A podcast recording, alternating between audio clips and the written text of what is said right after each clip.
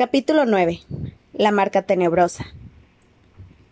No le digan a su mamá que han apostado, imploró a Fred y George el señor Weasley, bajando despacio por la escalera alfombrada de púrpura. No te preocupes, papá, respondió Fred muy alegre. Tenemos grandes planes para este dinero y no queremos que nos lo confisquen. Por un momento dio la impresión de que el señor Weasley iba a preguntar qué grandes planes eran aquellos, pero tras reflexionar un poco pareció decidir que prefería no saberlo. Pronto se vieron rodeados por la multitud que abandonaba el estadio para regresar a las tiendas de campaña. El aire de la noche llevaba hasta ellos estridentes cantos mientras volvían por el camino iluminado de farolas, y los leprechauns no paraban de moverse velozmente por encima de sus cabezas, riéndose a carcajadas y agitando sus faroles. Cuando por fin llegaron a las tiendas nadie tenía sueño, y dada la, algarabía que había en torno a ellos, el señor Weasley consintió en que tomaran todos juntos una última taza de chocolate con leche antes de acostarse. No tardaron en ensarzarse en una agradable discusión sobre el partido. El señor Weasley se mostró en desacuerdo con Charlie en lo referente al comportamiento violento, y no dio por finalizado el análisis del partido hasta que Ginny se cayó dormida sobre la pequeña mesa, derramando el chocolate por el suelo. Entonces los mandó a todos a dormir. Hermione y Ginny se metieron en su tienda y Harry y el resto de los Weasley se pusieron el pijama y se subieron cada uno a su litera. Desde el otro, desde el otro lado del campamento llegaba un eco de cánticos y de ruidos extraños. ¿Cómo me alegro de haber quedado libre hoy? murmuró el señor Weasley ya medio dormido. No me haría ninguna gracia tener que decirles a los irlandeses que se acabó la fiesta. Harry, que se había acostado en una de las literas superiores encima de Ron, estaba boca arriba observando la lona del techo de la tienda, en la que de vez en cuando resplandecían los faroles de los leprechauns. Repasaba algunas de las jugadas más espectaculares de Crumb y se moría de ganas de volver a montar en su saeta de fuego y, probar el amago de Wronski. Oliver Wood no había logrado nunca transmitir con sus complejos diagramas la sensación de aquella jugada. Harry se imaginó a sí mismo vistiendo una túnica con su nombre bordado a la espalda e intentó representarse la sensación de oír la ovación de una multitud de cien mil personas cuando Ludo Backman pronunciaba su nombre ante el estadio. Harry no llegaría a saber a ciencia cierta si se había dormido o no. Sus fantasías de vuelos en las escobas al estilo de Crumb podrían muy bien haber acabado siendo auténticos sueños. Lo único que supo fue que, de repente, el señor Weasley estaba gritando Levántense. Ron, Harry, deprisa. Levántense, es urgente. Harry se incorporó de un salto y se golpeó la cabeza con la lona del techo. ¿Qué pasa? preguntó. Intuyó que algo malo ocurría, porque los ruidos del campamento parecían distintos. Los cánticos habían cesado, se oían gritos y gente que corría. Bajó de la litera y agarró su ropa, pero el señor Weasley, que se había puesto los vaqueros sobre el pijama, le dijo No hay tiempo, Harry, agarra solo tu chaqueta y sal. Rápido. Harry obedeció y salió toda prisa de la tienda delante de Ron. A la luz de los escasos fuegos que aún ardían, pudo ver a gente que corría hacia el bosque, huyendo de algo que se acercaba detrás por el campo, algo que emitía extraños destellos de luz y hacía un ruido como de disparos de pistola. Llegaban hasta ellos abucheos escandalosos, carcajadas estridentes y gritos de borrachos. A continuación apareció una fuerte luz de color verde que iluminó la escena.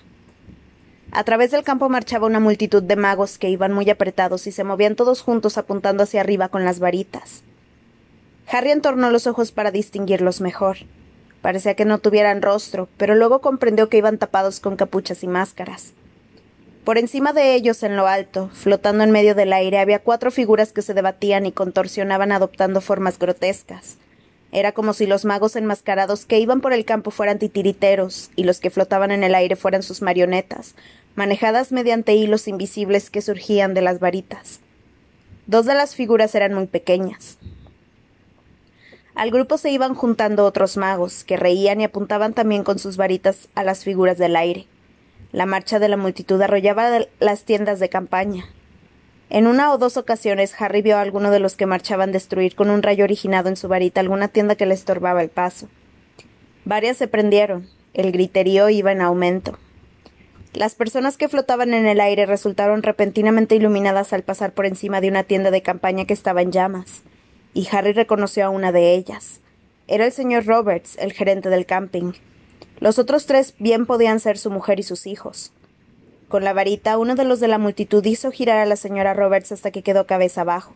Su camisón cayó entonces para revelar unas grandes bragas. Ella hizo lo que pudo para taparse mientras la multitud abajo chillaba y abucheaba alegremente.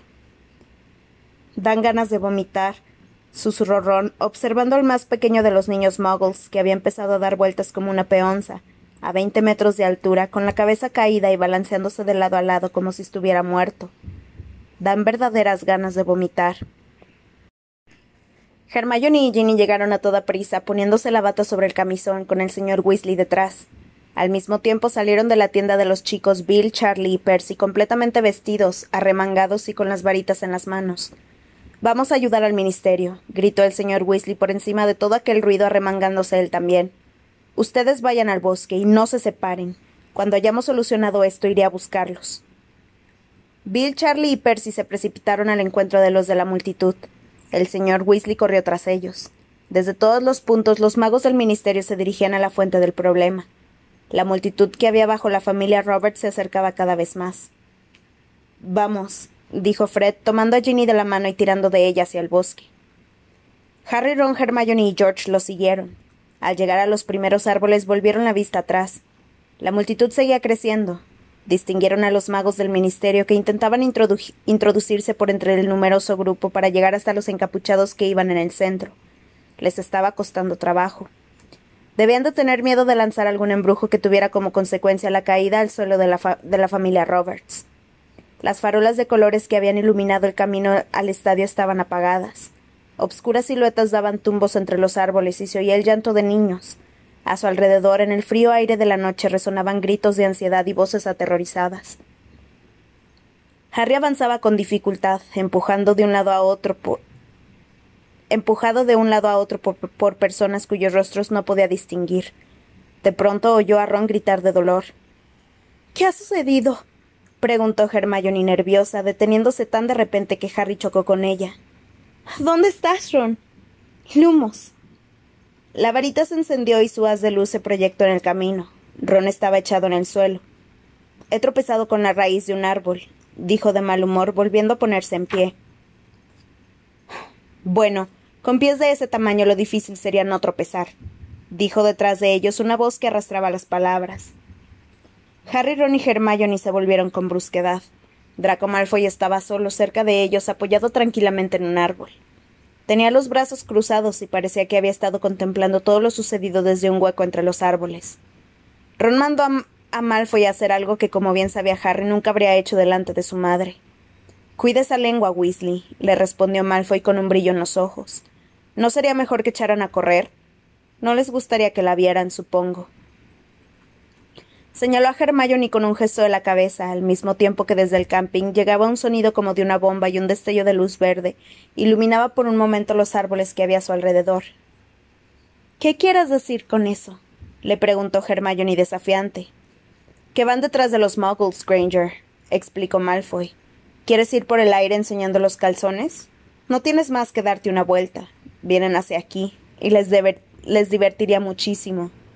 Hermione es una bruja, exclamó Harry. Sigue tu camino, Potter, dijo Malfoy sonriendo maliciosamente. Pero si crees que no pueden distinguir a un sangre sucia, quédate aquí. Te voy a romper la boca, gritó Ron. Todos los presentes sabían que sangre sucia era una denominación muy ofensiva para referirse a un mago o bruja que tenía padres muggles. No importa, Ron, dijo Hermione rápidamente, agarrándolo del brazo para impedirle que se acercara a Malfoy. Desde el otro lado de los árboles llegó otra explosión más fuerte que cualquiera de las anteriores. Cerca de ellos gritaron algunas personas. Malfoy soltó una risita. Qué fácil es asustarlos, ¿verdad? dijo con calma. Supongo que papá les dijo que se escondieran. ¿Qué pretende? ¿Rescatar a los muggles? ¿Dónde están tus padres? preguntó Harry a quien le hervía la sangre. Tendrán una máscara puesta, ¿verdad? Malfoy se volvió, hacia Harry sin dejar de sonreír. Bueno, si así fuera, me temo que no te lo diría, Potter. Venga, vámonos. los apremió Hermione, arrojándole a Malfoy una mirada de asco. Tenemos que buscar a los demás. Mantén agachada tu cabezota, Granger, dijo Malfoy con desprecio. Vámonos, repitió Hermione y arrastró a Ron y a Harry de nuevo al camino. Les apuesto lo que quieran a que su padre es uno de los enmascarados, exclamó Ron furioso. Bueno, con un poco de suerte el ministerio lo atrapará, repuso Hermione enfáticamente. ¿Dónde están los otros? Fred, George y Ginny habían desaparecido, aunque el camino estaba abarrotado de gente que huía sin dejar de echar nerviosas miradas por encima del hombro hacia el campamento. Un grupo de adolescentes en pijama discutía a voces un poco apartados del camino. Al ver a Harry, Ron y Hermione, una muchacha de pelo espeso y rizado se volvió y les preguntó rápidamente algo en francés que nadie entendió. Eh, ¿Qué? preguntó Ron. Oh. La muchacha que acababa de hablar le dio la espalda, y cuando reemprendieron la marcha la oyeron decir claramente Hogwarts. Son de Box Buttons, murmuró Hermione. ¿Qué? dijo Harry. Que deben ser de Box Buttons, susurró Hermione. Ya saben, la Academia de Magia Box Buttons. He leído algunas cosas sobre ella en evaluación de la educación mágica en Europa. Ah, claro. Ya, respondió Harry. Fred y George no pueden haber ido muy lejos, dijo Ron, que sacó la varita mágica, la encendió como la de Hermione y entrecerró los ojos para ver mejor a lo largo del camino. Harry buscó la suya en los bolsillos de la chaqueta, pero no la encontró. Lo único que había en ellos eran los omniculares. No, no lo puedo creer. He perdido la varita. ¿Bromeas? Ron y Hermione levantaron las suyas lo suficiente para iluminar el terreno a cierta distancia. Harry miró a su alrededor, pero no había ni rastro de la varita. A lo mejor la has dejado en la tienda, dijo Ron. O tal vez se ha caído del bolsillo mientras corríamos, sugirió Hermione nerviosa. Sí, respondió Harry. Puede ser. No solía separarse de su varita cuando estaba en el mundo mágico, y hallarse sin ella en aquella situación lo hacía sentirse muy vulnerable. Un crujido los asustó a los tres. Winky, la elfina doméstica, intentaba abrirse paso entre, entre unos matorrales. Se movía de manera muy rara, con mucha dificultad, como si una mano invisible la sujetara por la espalda. Hay magos malos por ahí, chilló como loca mientras se inclinaba hacia adelante y trataba de seguir corriendo. Gente en lo alto, en lo alto del aire. Winky prefiere desaparecer de la vista. Y se metió entre los árboles del otro lado del camino, jadeando y chillando como si tratara de vencer la fuerza que la empujaba hacia atrás. ¿Pero qué le pasa? preguntó Ron, mirando con curiosidad a Winky mientras ella escapaba. ¿Por qué no puede correr con normalidad? Me imagino que no le dieron permiso para esconderse, explicó Harry. Se acordó de Dobby. Cada vez que intentaba hacer algo que a los Malfoy no les hubiera gustado, se veía obligado a golpearse. ¿Saben? Los elfos domésticos llevan una vida muy dura, dijo indignada Hermione. Es esclavitud, eso es lo que es. Ese señor Crouch la hizo subir a lo alto del estadio, aunque a ella la aterrorizara. Y la ha embrujado para que ni siquiera pueda correr cuando aquellos están arrasando las tiendas de campaña. ¿Por qué nadie hace nada al respecto? Bueno, los elfos son felices así, ¿no? observó Ron. Ya oíste a Winky antes del partido. La diversión no es para los elfos domésticos. Eso es lo que le gusta. Que la manden. Es gente como tú, Ron, replicó Hermione acalorada, la que mantiene estos sistemas injustos y podridos simplemente porque son demasiado perezosos para. Oyeron otra fuerte explosión proveniente del otro lado del bosque. ¿Qué tal si seguimos? propuso Ron. Harry lo vio dirigir una mirada inquieta a Hermione. Tal vez fuera cierto lo que Malfoy les había dicho. Tal vez Hermione corría más peligro que ellos. Reemprendieron la marcha. Harry seguía revolviendo en los bolsillos, aunque sabía que la varita no estaba allí. Siguieron el oscuro camino internándose en el bosque más y más, todavía tratando de encontrar a Fred, a Fred Ginny. Pasaron junto a unos duendes que se reían a carcajadas, reunidos alrededor de una bolsa de monedas de oro que sin duda habían ganado apostando en el partido, y que no parecían dar ninguna importancia a lo que ocurría en el camping. Poco después llegaron a una zona iluminada por una luz plateada, y al mirar por entre los árboles vieron a tres velas altas y hermosas, de pie en un claro del bosque rodeadas por un grupo de jóvenes magos que hablaban a voces. Yo gano cien bolsas de galeones al año, gritaba uno de ellos. Me dedico a matar dragones a cuenta de la Comisión para las Criaturas Peligrosas. De eso nada, le gritó su amigo. Tú te dedicas a lavar platos en el caldero chorreante, pero yo soy cazador de vampiros. Hasta ahora he matado a unos noventa. Un tercer joven, cuyos granos eran visibles incluso a la tenue luz plateada que emitían las velas, lo cortó. Yo estoy a punto de convertirme en el ministro de magia más joven de todos los tiempos. A Harry le hizo mucha gracia porque reconoció al de los granos. Se llamaba Stan Shumpike y en realidad era cobrador en un autobús de tres pisos llamado autobús noctámbulo. Se volvió para decírselo a Ron, pero vio que éste había adoptado una extraña expresión relajada, y un segundo después, su amigo decía en voz muy alta ¿Les he contado que he inventado una escoba para ir a Júpiter? Ah, lo que hay que oír, exclamó Hermione con un resoplido, y entre ella y Harry agarraron firmemente a Ron de los brazos, le dieron media vuelta y siguieron caminando. Para cuando las voces de las velas y sus tres admiradores se habían apagado, se encontraban en lo más profundo del bosque. Estaban solos, y todo parecía mucho más silencioso. Harry miró a su alrededor. Creo que podríamos aguardar aquí. Podemos oír a cualquiera a un kilómetro de distancia. Apenas había acabado de decirlo cuando Ludo Backman salió de detrás de un árbol justo delante de ellos. Incluso a la, débil luz de las dos varitas, Harry pudo apreciar que Backman estaba muy cambiado. Había perdido todo su aspecto alegre. Su rostro ya no tenía aquel color sonrosado y parecía como si le hubieran quitado los muelles de los pies. Se le veía pálido y tenso. ¿Quién está ahí? dijo pestañeando y tratando de distinguir sus rostros. ¿Qué hacen aquí solos? Se miraron unos a otros sorprendidos. Bueno, en el campamento hay una especie de disturbio, explicó Ron. Bagman lo miró. ¿Qué? El camping. Unos cuantos han atrapado a una familia de muggles. Bagman lanzó un juramento. Maldición, dijo, muy preocupado, y sin otra palabra desapareció. No se puede decir que el señor Bagman esté a la última, ¿verdad? observó Hermione frunciendo el entrecejo. Pero fue un gran golpeador, puntualizó Ron, que salió del camino para dirigirse a un pequeño claro. Se sentó en la hierba seca al pie de un árbol. Las avispas de las avispas de Wimburn ganaron la liga tres veces consecutivas estando él en el equipo.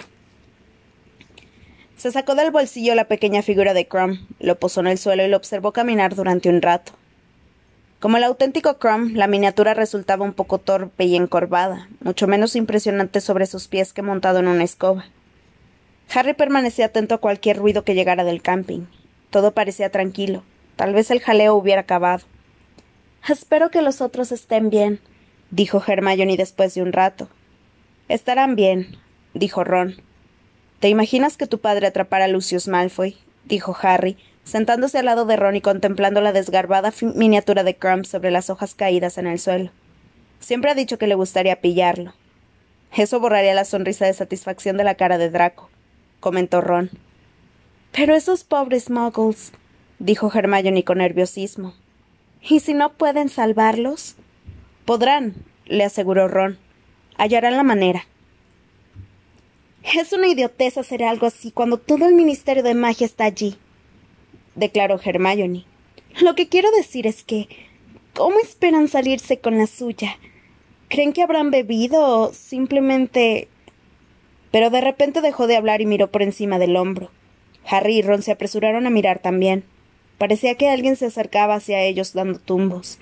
Esperaron, escuchando el sonido de los pasos descompasados tras los árboles. Pero los pasos se detuvieron de repente. ¿Quién es? llamó Harry. Solo se oyó el silencio. Harry se puso en pie y miró hacia el árbol. Estaba demasiado oscuro para ver muy lejos, pero tenía la sensación de que había alguien justo un poco más allá de donde llegaba su visión. ¿Quién está ahí?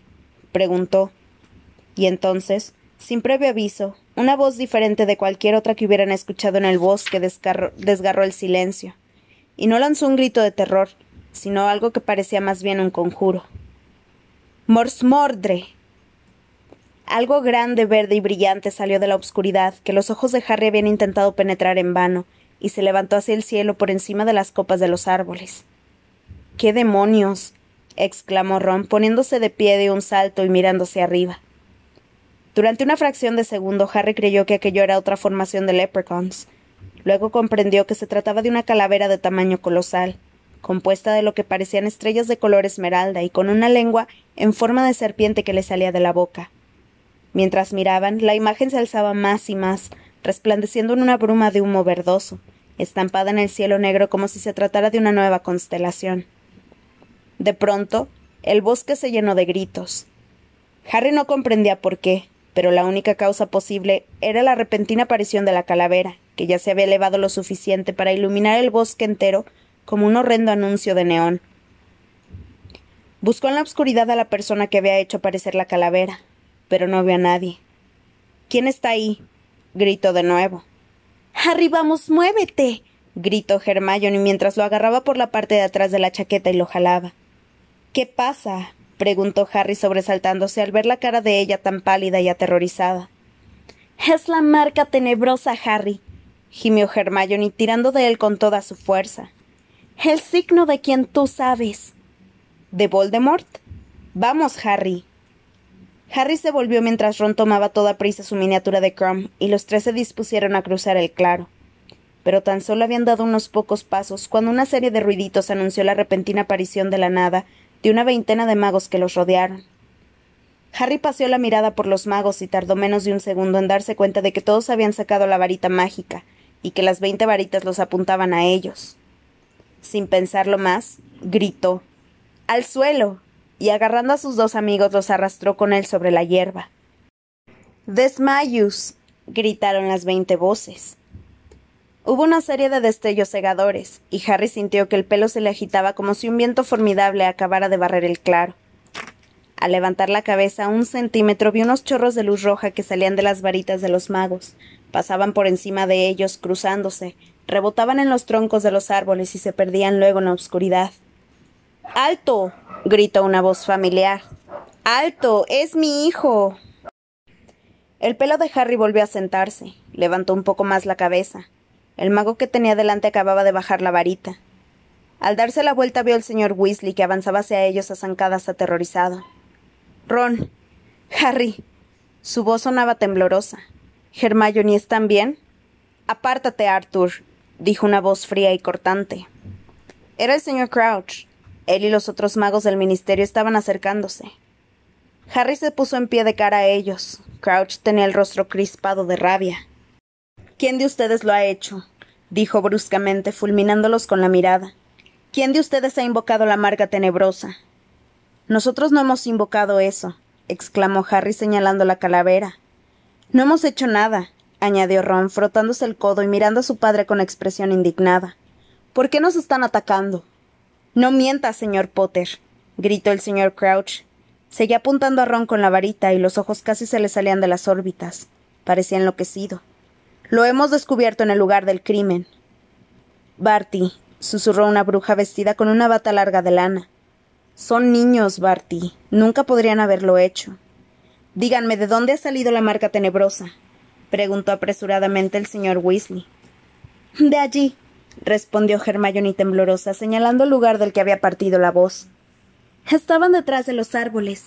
Gritaron unas palabras, un conjuro. Con que estaban allí, ¿verdad? dijo el señor Crouch, volviendo sus desorbitados ojos hacia Hermione, con toda la desconfianza impresa en cada rasgo del rostro. Con que pronunciaron un conjuro. Usted parece muy bien informada de la manera en que se invoca la marca tenebrosa, señorita. Pero aparte del señor Crouch, ningún otro mago del ministerio parecía creer ni remotamente que Harry, Ron y Hermione pudieran haber invocado la calavera. Por el contrario, después de oír a Hermione habían vuelto a alzar las varitas y apuntaban a la dirección a la que ella había señalado, tratando de ver algo entre los árboles. Demasiado tarde, dijo sacudiendo la cabeza la bruja vestida con la bata larga de lana. Se han desaparecido. No lo creo, declaró un mago de barba escasa de color castaño. Era Amos Diggory, el padre de Cedric. Nuestros rayos aturdidores penetraron en aquella dirección, así que hay muchas posibilidades de que los hayamos atrapado. Ten cuidado, Amos, le advirtieron algunos de los magos cuando el señor Diggory alzó la varita. Fue hacia el borde del claro y desapareció en la oscuridad. Hermione se llevó las manos a la boca cuando lo vio desaparecer. Al cabo de unos segundos lo oyeron gritar. Sí, los hemos capturado. Aquí hay alguien. Está inconsciente. Es. Pero. caray. ¿Has atrapado a alguien? le gritó el señor Crouch, con tono de, incredulidad. ¿A quién? ¿Quién es? Oyeron chasquear ramas, crujir hojas, y luego unos pasos sonoros hasta que el señor Diggory salió de entre los árboles. Llevaba en los brazos a un ser pequeño desmayado. Harry reconoció enseguida el paño de cocina. Era Winky. El señor Crouch no se movió ni dijo nada mientras el señor Diggory depositaba la elfina en el suelo a sus pies. Los otros magos del ministerio miraban al señor Crouch, que se quedó paralizado durante unos segundos, muy pálido, con los ojos fijos en Winky. Luego pareció despertar. E-, esto es. es imposible. Es. balbuceó. No. Rodeó al señor Diggory y se dirigió a zancadas al lugar en que, en que éste había encontrado a Winky. Es inútil, señor Crouch, dijo el señor Diggory. No hay nadie más. Pero el señor Crouch no parecía dispuesto a creerle. Lo oyeron moverse por allí rebuscando entre los árboles. Es un poco vergonzoso, declaró con gravedad el señor Diggory, bajando la vista hacia la inconsciente Winky. La elfina doméstica de Barty Crouch. Lo que quiero decir. Déjalo, Amos, le dijo el señor Weasley en voz baja. No creerás de verdad que fue la elfina. La marca tenebrosa es una señal de mago. Se necesita una varita. Sí, admitió el señor Diggory. Y ella tenía una. ¿Qué? exclamó el señor Weasley. Aquí, mira. El señor Diggory tomó una varita y se la mostró. La tenía en la mano, de forma que para empezar se ha quebrantado la cláusula tercera del código de uso de la varita mágica. El uso de la varita mágica no está permitido a ninguna criatura no humana. Entonces oyeron otro, otro ruido y Ludo Backman se apareció justo al lado del padre de Ron. Parecía despistado y sin aliento. Giró sobre sí mismo, observando la calavera verde con los ojos desorbitados. La marca tenebrosa, dijo, jadeando y casi, y casi pisa Winky al volverse hacia sus colegas con expresión interrogante. ¿Quién ha sido? ¿Los han atrapado? Barty, ¿qué sucede? El señor Crouch había vuelto con las manos vacías. Su cara seguía estando espectralmente pálida y se le había erizado el bigote de cepillo. ¿Dónde has estado, Barty? le preguntó Backman. ¿Por qué no estuviste en el partido? Tu elfina te estaba guardando una butaca. Gárgolas dragonas. Backman acababa de ver a Winky tendida a sus pies. ¿Qué le sucedió? He estado ocupado, Ludo, respondió el señor Crouch, hablando aún como a trompicones y sin apenas mover los labios. Hemos dejado sin sentido a mi elfina. ¿Sin sentido? ¿Ustedes? ¿Quieres decir? ¿Pero por qué? De repente Backman comprendió lo que sucedía. Levantó la vista hacia la calavera. Luego la bajó hacia Winky y terminó dirigiéndola al señor Crouch. No, dijo. ¿Winky? Winky invocando la marca tenebrosa ni siquiera sabría cómo hacerlo. Para empezar necesitaría una varita mágica. Y tenía una, explicó el señor Diggory. La encontré con una varita en la mano, Ludo. Si le parece bien, señor Crouch, creo que deberíamos oír lo que ella tenga que decir. Crouch no dio muestra de haber oído al señor Diggory, pero éste interpretó su silencio como conformidad. Levantó la varita, apuntó a Winky, a Winky con ella y dijo: Enérvate. Winky se movió lánguidamente, abrió sus grandes ojos de color castaño y parpadeó varias veces como aturdida. Ante la mirada de los magos que guardaban silencio, se incorporó con movimientos vacilantes y se quedó sentada en el suelo. Vio los pies de Diggory y poco a poco temblando, fue levantando los ojos hasta llegar a su cara, y luego más despacio todavía siguió elevándolos hasta el cielo. Harry vio la calavera reflejada dos veces en sus enormes ojos vidriosos. Winky ahogó un grito, miró asustada a la multitud de gente que la rodeaba y estalló en sollozos de terror. Elfina, dijo severamente el señor Diggory. ¿Sabes quién soy? Soy miembro del Departamento de Regulación y Control de las Criaturas Mágicas. Winky se balanceó de atrás adelante sobre la hierba, respirando entrecortadamente. Harry no pudo menos que acordarse de Dobby en sus momentos de aterrorizada desobediencia. Como ves, al final la marca tenebrosa ha sido conjurada en este lugar hace tan solo un instante, explicó el señor Diggory. Y a ti te hemos descubierto un poco después, justo debajo. Si eres tan amable de darnos una explicación. Yo. Yo. Yo no lo he hecho, señor, repuso Winky jadeando. Ni siquiera habría saber, sabido cómo hacerlo, señor. Te hemos encontrado con una varita en la mano, gritó el señor Diggory blandiéndola ante ella. Cuando la luz verde que iluminaba el claro del bosque procedente de la calavera dio de lleno en la varita, Harry la reconoció. Es. es la mía, exclamó. Todo el mundo lo miró. ¿Cómo has dicho? preguntó el señor Diggory sin dar crédito a sus oídos. Que es mi varita, repitió Harry. Se me cayó. ¿Se te cayó? Repitió el señor Diggory extrañado. ¿Eso es una confesión? ¿La tiraste después de haber invocado la marca? Amos, recuerda con quién hablas, intervino el señor Weasley muy enojado. ¿Te parece posible que Harry Potter invocara la marca tenebrosa? Eh, no, por supuesto, farfulló el señor Diggory. Lo siento, me he dejado llevar. De todas formas, no fue ahí donde se me cayó, añadió Harry, señalando con el pulgar hacia los árboles que había justo debajo de la calavera. La eché en, falta nada más internarnos en el bosque. Así que, dijo el señor Diggory mirando con, con severidad a Winky, que se había encogido de miedo. La encontraste tú, ¿eh, Elfina? Y la tomaste y quisiste divertirte un rato con ella, ¿verdad? Yo no he hecho magia con ella, señor, chilló Winky mientras las lágrimas le resbalaban por ambos lados de su nariz aplastada y bulbosa. Yo. yo. yo solo la tomé, señor. Yo no he conjurado la marca tenebrosa, señor. Ni siquiera sabría cómo hacerlo. No fue ella, intervino Hermione. Estaba muy nerviosa por tener que hablar delante de todos aquellos magos del ministerio, pero lo hacía con determinación. Winky tiene una vocecita chillona, y la voz que oímos pronunciar el conjuro era mucho más grave. Miró a Ron y Harry en busca de apoyo. No se parecía nada a la voz de Winky. ¿Verdad? No, confirmó Harry negando con la cabeza. Sin lugar, a, sin lugar a dudas no era la de un elfo. No, era una voz humana, dijo Ron. Bueno, pronto lo veremos, gruñó el señor Diggory sin darles mucho crédito. Hay una manera muy sencilla de averiguar cuál ha sido el último conjuro efectuado con una varita mágica. ¿Sabías eso, Elfina? Winky temblaba y negaba frenéticamente con la cabeza, batiendo las orejas, mientras el señor Diggory volvía a levantar su varita y juntaba la punta con el extremo de la varita de Harry. Prior incantato, dijo con voz potente el señor Diggory. Harry oyó que Hermione ahogaba un grito horrorizada cuando una calavera con lengua en forma de serpiente surgió del punto en que las dos varitas hacían contacto. Era, sin embargo, un simple reflejo de la calavera verde que se alzaba sobre ellos y parecía hecha de humo gris espeso, el fantasma de un conjuro. Deletrius, gritó el señor Diggory, y la calavera se desvaneció con una voluta de humo. Bien, exclamó con una expresión incontenible de triunfo, bajando la vista hacia Winky, que seguía agitándose convulsivamente. Yo no lo he hecho, chilló la elfina, moviéndose, moviendo los ojos aterrorizada. No he sido, no he sido. Yo ni siquiera sabría cómo hacerlo. Soy una elfina buena. No uso varita, no sé cómo se hace.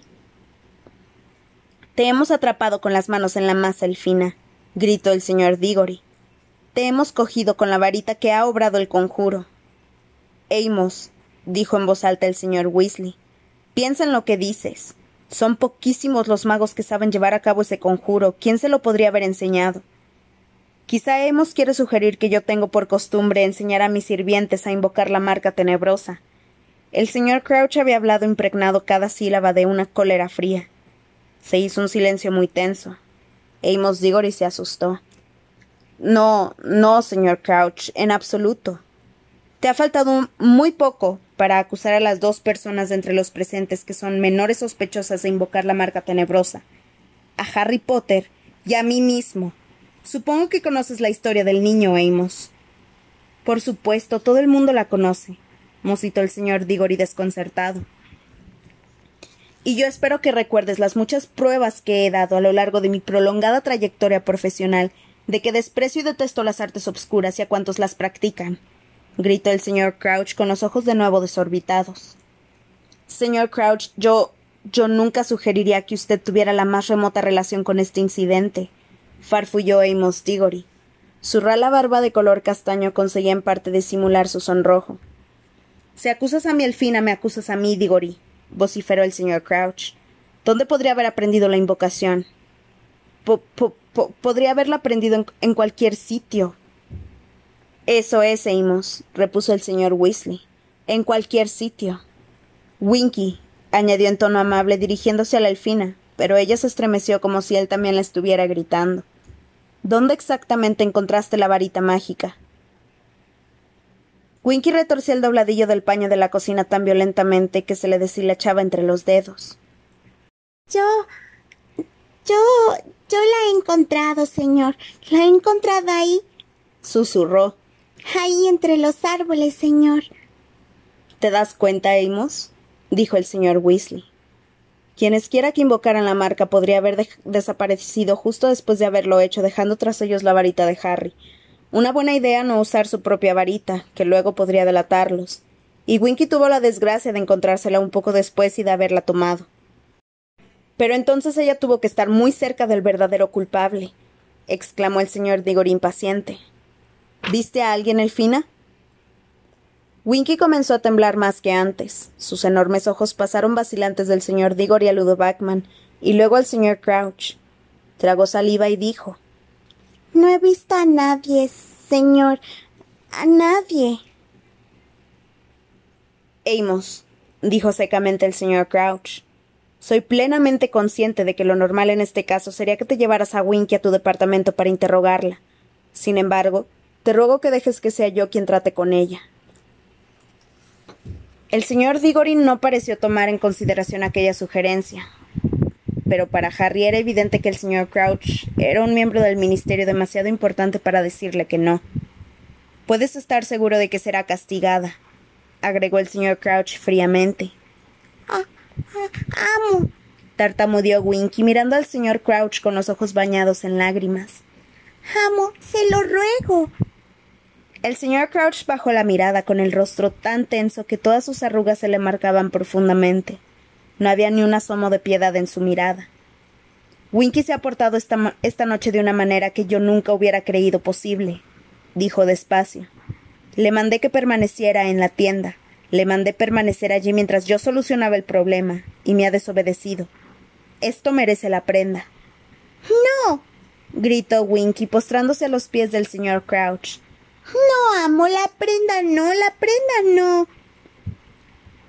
Harry sabía que la única manera de liberar a un elfo doméstico era que su amo le regalara una prenda de su propiedad. Daba pena ver la manera en que Winky se aferraba a su paño de cocina sollozando a los pies de su amo. Pero estaba aterrorizada, saltó Hermione indignada mirando al señor Crouch. Su elfina siente terror a las alturas, y los magos enmascarados estaban haciéndole evitar a la gente. Usted no le puede reprochar que huyera. El señor Crouch dio un paso atrás para liberarse del contacto de su elfina, a la que miraba como si fuera algo sucio y podrido que le podía echar a perder los lustrosos zapatos. Una elfina que me desobedece no me sirve para nada, declaró con frialdad, mirando a Hermione. No me sirve para nada un sirviente que olvida lo que le debe a su amo y a la reputación de su amo. Winky lloraba con tanta energía que sus sollozos resonaban en el claro del bosque.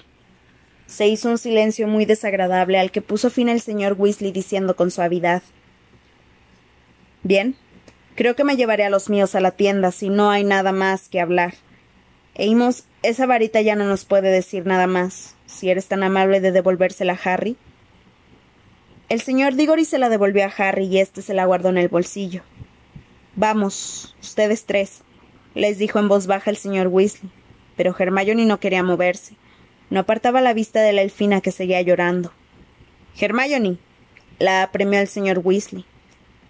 Ella se volvió y siguió a Harry y a Ron que dejaban el claro para internarse entre los árboles. ¿Qué le va a pasar a Winky? preguntó Hermione en cuanto salieron del claro. No lo sé, respondió el padre de Ron. ¿Qué manera de tratarla? dijo Hermione furiosa el señor Diggory sin dejar de llamarla Elfina, y el señor Crouch. sabe que no lo hizo y aún así la va a despedir. Le da igual que estuviera aterrorizada o alterada. Es como si no fuera humana. Es que no lo es, repuso Ron. Hermione se le enfrentó. Eso no quiere decir que no tenga sentimientos, Ron. Da asco la manera en que la tratan. Estoy de acuerdo contigo, Hermione, se apresuró a decir el señor Weasley, haciéndole señas de que siguiera adelante. Pero no es el momento de discutir los derechos de los elfos. Me gustaría que estuviéramos de vuelta en la tienda lo antes posible. ¿Qué ocurrió con nosotros? Los perdimos en la oscuridad, explicó Ron. Papá, ¿por qué le preocupaba tanto a todo el mundo aquella cosa en forma de calavera? Se los explicaré en la tienda, contestó el señor Weasley con cierto nerviosismo. Pero cuando llegaron al final del bosque no los dejaron pasar. Una multitud de magos y brujas atemorizados se habían congregado allí, y al ver aproximarse al señor Weasley muchos de ellos se adelantaron. ¿Qué ha sucedido? ¿Quién la invocó, Arthur? No será él. Por supuesto que no es él, contestó el señor Weasley sin demostrar mucha paciencia. No sabemos quién ha sido porque desaparecieron. Ahora, por favor, perdónenme. Quiero ir a dormir. Atravesó la multitud seguido de Harry, Ron y Hermione y regresó al camping. Ya estaba todo en calma. No había ni rastro de los magos enmascarados, aunque algunas de las tiendas destruidas seguían humeando. Charlie asomaba la cabeza fuera de la tienda de los chicos. ¿Qué pasa, papá? le dijo en la oscuridad. Fred, George y Ginny volvieron bien, pero los otros. Aquí los tengo, respondió el señor Weasley agachándose para entrar en la tienda. Harry, Ron y Hermione entraron detrás. Bill estaba sentado a la pequeña mesa de la cocina aplicándose una sábana al brazo que sangraba profusamente. Charlie tenía un desgarrón muy grande en la camisa y Percy hacía, ostentación de su nariz ensangrentada. Fred, George y Ginny parecían incólumes, pero asustados. ¿Los han atrapado, papá? preguntó Bill de inmediato. ¿Quién invocó la marca? No, no los hemos atrapado, repuso el señor Weasley. Hemos encontrado a la elfina del señor Crouch con la varita de Harry, pero no hemos conseguido averiguar quién hizo realmente aparecer la marca. ¿Qué? preguntaron a un tiempo Bill, Charlie y Percy. ¿La varita de Harry? dijo Fred. ¿La elfina del señor Crouch? inquirió Percy atónito. Con ayuda de Harry, Ron y Hermione, el señor Weasley les explicó todo lo sucedido en el bosque. Al finalizar el relato, Percy se mostraba indignado. Bueno, el señor Crouch tiene toda la razón en querer deshacerse de semejante elfina, dijo.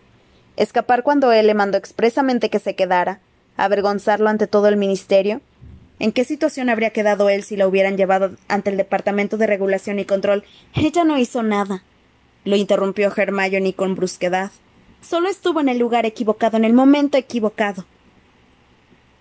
Percy se quedó desconcertado. Hermione siempre se había llevado muy bien con él, mejor de hecho que cualquiera de los demás. Hermione, un mago que ocupa una posición como la del señor Crouch no puede permitirse tener una elfina doméstica que hace tonterías con una varita mágica, declaró Percy pomposamente, recuperando el aplomo. No hizo tonterías con la varita, gritó Hermione. Solo la recogió del suelo. Bueno, ¿puede explicar a alguien qué era esa cosa en el cielo? pidió Ron impaciente. No le ha hecho daño a nadie. ¿Por qué le dan tanta importancia? Ya te lo dije, Ron. Es el símbolo de quien tú sabes, explicó Hermione antes de que pudiera contestar ningún otro.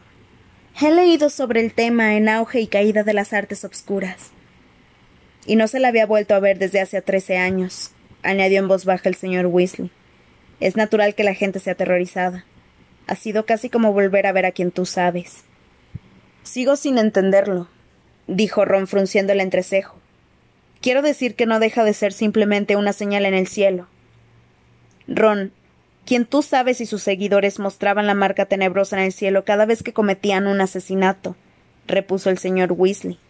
El terror que inspiraba no puedes ni imaginártelo. Eres demasiado joven. Imagínate que vuelves a casa y ves la marca tenebrosa flotando justo encima y comprendes lo que estás a punto de encontrar dentro. El señor Weasley se estremeció. Era lo que más temía todo el mundo. Lo peor. Se hizo el silencio. Luego Bill, quitándose la sábana del brazo para comprobar el estado de su herida, dijo Bueno, quien quiera que la hiciera aparecer esta noche, a nosotros nos fastidió, porque los mortífagos echaron a correr en cuanto la vieron. Todos se desaparecieron antes de que nosotros hubiéramos llegado lo bastante cerca para desenmascarar a ninguno de ellos. Afortunadamente, Pudimos tomar a la familia Roberts antes de que dieran contra el suelo. En estos momentos les están modificando la memoria. ¿Mortífagos? preguntó Harry. ¿Qué son los mortífagos? Es como se llaman a sí mismos los partidarios de quien tú sabes, explicó Bill. Creo que esta noche hemos visto lo que queda de ellos. Quiero decir, los que se libraron de Azkaban. Pero no tenemos pruebas de eso, Bill. observó el señor Weasley. Aunque es probable que tengas razón, agregó desesperanzado. Apuesto a que sí, dijo Ron de pronto. Papá, encontramos a Draco Malfoy en el bosque y prácticamente admitió que su padre era uno de aquellos locos de las máscaras, y todos sabemos lo bien que se llevaban los Malfoy con quien tú sabes. Pero, ¿qué pretendían los partidarios de Voldemort? empezó a decir Harry. Todos estremecieron. Como la mayoría de los magos, los Weasleys evitaban siempre pronunciar el nombre de Voldemort. Lo siento, añadió apresuradamente Harry. ¿Qué pretendían los partidarios de quien ustedes saben, haciéndole evitar a los magos? Quiero decir, ¿para qué lo hicieron? ¿Para qué? dijo el señor Weasley con una risa forzada. Harry, esa es su idea de la diversión. La mitad de los asesinatos de muggles que tuvieron lugar bajo el poder de quien tú sabes se cometieron nada más que por diversión. Me imagino que anoche bebieron bastante y no pudieron aguantar las ganas de recordarnos que todavía están ahí y son unos cuantos. Una encantadora reunión para ellos. Terminó, haciendo un gesto de asco. Pero si eran mortífagos, ¿por qué se desaparecieron al ver la marca tenebrosa? preguntó Ron. Tendrían que haber estado encantados de verla, ¿no? Piensa un poco, Ron, dijo Bill. Si de verdad eran mortífagos, hicieron lo indecible para no entrar en Azkaban cuando cayó quien tú sabes, y dijeron todo tipo de mentiras sobre que él los había obligado a matar y a torturar a la gente. Estoy seguro de que ellos tendrían aún más miedo que nosotros si volviera. Cuando perdió sus poderes negaron haber tenido relación con él y se apresuraron a regresar a su vida cotidiana. Imagino que no les guarda mucho aprecio, ¿no crees? Entonces, los que hicieron aparecer la merca tenebrosa, dijo Hermione pensativamente. ¿Lo hicieron para mostrar su apoyo a los mortífagos o para espantarlos? Puede ser cualquier cosa, Hermione, admitió el señor Weasley. Pero te diré algo. Solo los mortífagos sabían formar la marca. Me sorprendería mucho que la persona que lo hizo no hubiera sido en otro tiempo un mortífago, aunque no lo sea ahora. Escuchen, es muy tarde, y si su madre se entera de lo sucedido se preocupará muchísimo. Lo que vamos a hacer es dormir unas cuantas horas y luego intentaremos irnos de aquí en uno de los primeros trasladores. A Harry le zumbaba la cabeza cuando regresó a la litera. Tenía motivos para estar reventado de cansancio porque eran casi las tres de la madrugada. Sin embargo, se sentía completamente despejado y preocupado. Hace tres días, parecía mucho más, pero realmente eran solo tres días, que había despertado con la cicatriz ardiéndole, y aquella noche por primera vez en trece años había aparecido en el cielo la marca de Lord Voldemort. ¿Qué significaba todo aquello? Pensó en la carta que le había escrito a Sirius antes de dejar Private Drive. ¿La habría recibido ya? ¿Cuándo contestaría? Harry estaba acostado de cara a la lona, pero ya no tenía fantasías de escobas voladoras que no fueran introduciendo en el sueño paulatinamente, y pasó mucho tiempo desde que comenzaron los ronquidos de Charlie hasta que finalmente él también cayó dormido. Wow.